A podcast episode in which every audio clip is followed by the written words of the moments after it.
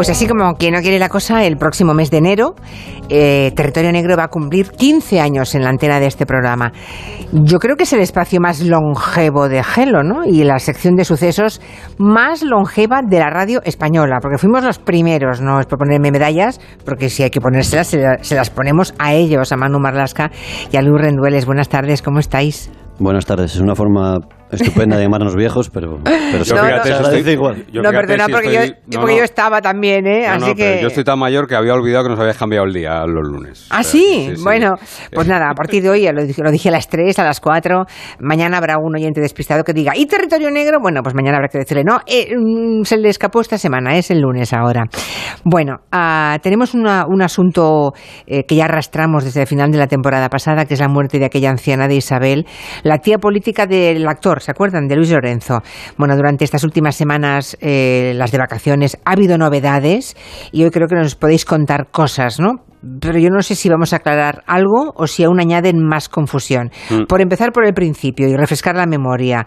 Um, ¿Cuándo, dónde y en qué circunstancias muere esa pobre señora, la tía, me digo porque todo el mundo le llama la tía Isabel, ¿no? Bueno, la tía Isabel que se llama en realidad Isabel Suárez Arias, que tenía 85 años cuando murió el 28 de junio del año 2021, es decir, hace ya algo más de un año, mm. en Rivas Vacia Madrid, que es una localidad al este de Madrid, eh, donde vivía su sobrina, su sobrina Arancha. Arancha, que es la mujer del actor de Luis Lorenzo. El acta de función, el certificado de función, lo que dijo es que había muerto por un accidente cerebrovascular y ella, la, tía Isabel, llevaba con ellos, llevaba en esa casa de Rivas donde muere, eh, desde unos meses antes, apenas tres meses antes, en marzo del 2021. Había llegado desde Grado, desde Asturias. Un hermano de Isabel denuncia, cuando llega ella a Madrid, al poco tiempo denuncia que está incomunicada y que su familia Arancha y Luis Lorenzo se la llevaron por la fuerza y después de la muerte él está mosqueado, no tiene todas consigo de esa muerte natural y pide que se le haga la autopsia y de hecho esto retrasa el entierro unas cuantas horas, ¿no? En esa autopsia que se averigua, que sale de ese informe forense, bueno, pues sale que la tía Isabel tenía en su torrente sanguíneo 200 veces más de cadmio de lo normal y 20 veces más de manganeso. Es decir, que fue su muerte se debió, según ese certificado, esa certificación forense, a una intoxicación por metales pesados. Primero se abre una investigación en Asturias y esa investigación después se traslada a Madrid a un juzgado de Arganda. Y claro, esa investigación apunta rápidamente a las personas más próximas a la tía Isabel, ¿no? Que son Luis Lorenzo y su mujer, que convivían con ella, son los que se la llevaron a Madrid, convivían por tanto con ella. Sí, salía muy poquito de casa, había tenido un deterioro enorme en los meses que había, que había estado en Madrid, en eso coinciden todas las investigaciones. ella vivía con Arancha, con su sobrina, con el marido, Luis Lorenzo, con un hijo que tienen en común y también, y esto es importante porque es la última confusión, decías del caso, con un hijo de ella y con un hijo de él, que pasaban por ahí ocasionalmente. Arancha y Luis son detenidos en un primer momento por la Guardia Civil, que hace un registro muy minucioso de la casa, buscando, evidentemente, encontrar la fuente de los venenos, encontrar manganeso y cadmio. ¿Y lo encuentra la Guardia Civil? ¿Algún rastro de esos metales pesados? Pues se llevaron, mostraron especial interés eh, al encontrar unas pilas, algunas de ellas, eh, la gente lo va a entender enseguida, que tenía como un polvillo alrededor cuando se sulfatan las pilas, se llevan tintes, se llevan pinturas que había almacenados en la cocina y en la terraza de la cocina y solo, lo cierto es que solo se encuentra uno de los dos metales, manganeso, en un bote de esos tintes que sirven para teñir bolsos o para teñir zapatos, ¿no? En toda la casa no hay ni un solo rastro de cadmio, no hay en las pilas esas que estaban como sulfatadas, así que en ese registro practicado, y no olvidemos que ese registro llega un año después de la muerte de la tía Isabel, no sirve ese registro para aclarar cómo llegaron esos metales a la sangre de la mujer. Y sin embargo, Luis Lorenzo y su mujer siguen acusados de un delito tan grave como asesinatos, que es muy fuerte. Están en libertad, pero siguen siendo investigados, tienen que ir periódicamente al juzgado, no pueden salir de España. De hecho, intentaban, intentaron hacer un viaje a Egipto, querían hacer un viaje a Egipto y no, no les dejaron, no los dejaron salir. Y es verdad que no se ha explicado la intoxicación por metales, pero la Guardia Civil insiste en el atestado entregado al juez este verano que la pareja es autora del asesinato, así lo dicen. Nos parece eh, como mínimo arriesgado. ¿eh? Claro, pero sin, sin, haber encontrado ni un metal de esos, ¿mantiene la acusación? ¿Y cómo se mantiene una acusación? Pues mira, te voy a leer textualmente lo que dice el atestado que, al que citaba Luis. Se han incrementado los indicios suficientes, bastantes y razonables en las diligencias para determinar que se habría cometido un delito de asesinato, ya que el mismo se produce produce con premeditación. Bueno, supongo que para llegar a una conclusión tan tajante y clara como esa, los investigadores de la Guardia Civil habrán ah, encontrado, habrán ido acumulando más pruebas, más pruebas, muchas más. Sí, pero sigue siendo todo muy, muy confuso, ¿eh, Julia? en el último atestado, lo que hace la Guardia Civil es apuntalar la tesis que mantienen desde el principio, aunque hay una laguna enorme, que es la que estamos viendo. No se explica cómo llegaron el cadmio y el manganeso al interior del cuerpo de, la anciana, ¿no? Y están acusados de proporcionárselo ellos dos, de la que tampoco hay ninguna prueba. El delito, lo que sí parece más evidente es cierto móvil económico en toda esta historia que hubiese llevado por lo menos al maltrato de la anciana, ¿no? Al aislamiento. Quedarse con las propiedades y el dinero de la mujer. Y todo se había hecho, todo, para eso, incluido el traslado a Madrid. Pero ¿cómo llegan a esas conclusiones los investigadores? Bueno, ellos lo que dicen es que eh, Arancha y Luis urdieron un plan para expoliar a Isabel que doblegaron su voluntad mediante el abandono intencionado y severo de la mujer y así de esta manera además aceleraron su muerte, que además construyeron un relato de antecedentes médicos falsos y unas necesidades de cuidados que sirven como justificación para obtener en los notarios los documentos que necesitaban para consumar ese expolio, ese vaciado patrimonial.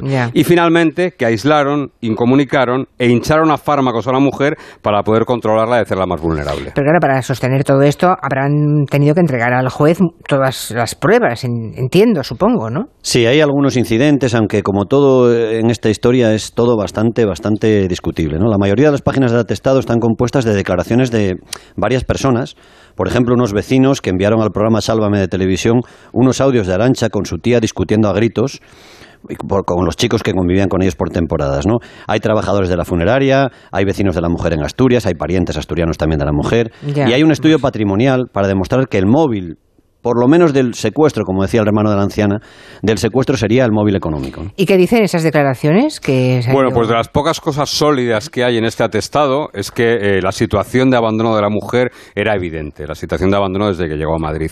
Hay una cuidadora, y es un testimonio bastante importante, estuvo una semana con ella y contó, y voy a leer textualmente, ¿eh? estaba totalmente descuidada, sin higiene. La intenté duchar en los baños de la casa y Arancha me decía que esos baños no podían ser utilizados por Isabel, que le daba asco, por lo que la mandaba a los baños del garaje. No le cambiaban de ropa porque solo tenía una muda. No había nada de comer en casa, solo leche y galletas. Arancha es una, es una víbora que desprende veneno con aires de grandeza. El hijo común agrede con patadas constantemente a Isabel y el mayor se reía. La mujer repetía continuamente, ¿para qué me han traído? Pero eso es lo que ha contado la cuidadora. Pero, bueno, qué, horror, o sea, los niños participando en los malos tratos a esta pobre mujer. Bueno, y se supone que la Guardia Civil habrá hablado con los chicos para mm, saber, para cotejar todo esto. Como nadie se pone de acuerdo, ni siquiera los médicos. Los médicos de Asturias dicen que la anciana estaba bien, los médicos de Madrid dicen que tenía demencia. Madre mía. La Guardia Civil ha entrevistado a los niños, ha explorado a los niños. El hijo de Arancha y su expareja, un chico de 11 años, y el hijo de Luis y su expareja, un chico de 10. El hijo de Luis, al que la Guardia Civil da credibilidad, repite eso que cuenta la cuidadora, cuenta los malos tratos y vejaciones de los que era víctima la anciana. ¿no? Él dice, lo vamos a leer, siempre que le decían algo se lo decían gritando. Ella dormía en la cama de mi hermano pequeño, con las piernas fuera de la cama porque ella no cabía. Les pedía si le podían dar al menos de comer o si la duchaban. Ellos decían que no, que era mayorcita. Le daban una comida horrible, ahí solo comemos macarrones, es la única comida, y le gritaban. Isabel, todo lo que haces es un desastre. Es el niño de 10 años esto, ¿eh? Esto se lo cuenta la Guardia Civil. Como no se podía vestir porque tenía temblores, se le caía la ropa. No podía hacer nada, no la ayudaban. Dicen que era un desastre y no es que sea un desastre, es que si no la ayudáis no va a poder vestirse, ni ducharse, ni comer, ni nada. Eso es lo que dice textualmente, ¿eh? Leéis, vale, entonces la Guardia Civil le da credibilidad a lo que dice este niño de 10 años o no? Aquí es muy importante contar quién exploró a esos niños. Son psicólogas del departamento, del equipo de análisis del comportamiento delictivo, los profilers, los mindhunters de la Guardia Civil. Son dos chicas las que los han entrevistado. Y ese, esas psicólogas lo que dicen es que el testimonio de este crío es firme y carece de contradicciones. Durante la entrevista, el chico llega a explicar cómo Luis y Arancha pedían a sus otros dos hijos, eh, comillas, textualmente digo, que pegaran a la abuela y cogieran una almohada y se ponían a pegarle. El niño cuenta, por ejemplo, el episodio de abandono de un VIPS, episodio que corroboran también los empleados del restaurante. Y dice el crío, la dejaron tirada en un VIPS todo el día. Decían que no se la podían llevar a la Warner, que Isabel era muy lenta, que con tanto jaleo se iba a estresar. Ella decía que no quería estar sola, y nada, la dejaron ahí. La dejamos a las 10 de la mañana y hasta las 8 de la tarde no volvimos a por ella. Entonces los señores del VIPS les dijeron a, a Luis y Arancha que cómo podían hacer eso con una señora mayor, que es una falta de educación, que esa pobre señora no puede ni moverse y hemos tenido que ayudarnos nosotros. Ellos se pusieron chulos y se largaron con Isabel. Eso lo cuenta el niño de 10 años. Es que me parece todo eh, una película de terror. Pero la Guardia Civil también ha entrevistado al otro niño, ¿no? Este es el de 11 años. Este es el hijo de Arancha y su expareja, ¿no? Y el testimonio de este otro niño, que tiene casi la misma edad que el otro, es distinto. Y que supuestamente vio lo mismo porque vivía en la misma casa. Claro, claro. Entonces los niños dicen cosas distintas. Este chico dice lo contrario. Lo que salió en las noticias de que detuvieron a Luis por el asesinato es falso, no me creo nada. Luis no asesinó a nadie. Isabel se sentía muy sola en Asturias, no tenía a nadie y a mamá le dio pena. Luis se negó a llevársela porque era una persona mayor, pero al final dijo que vale. A mamá le gustaba quedarse con ella.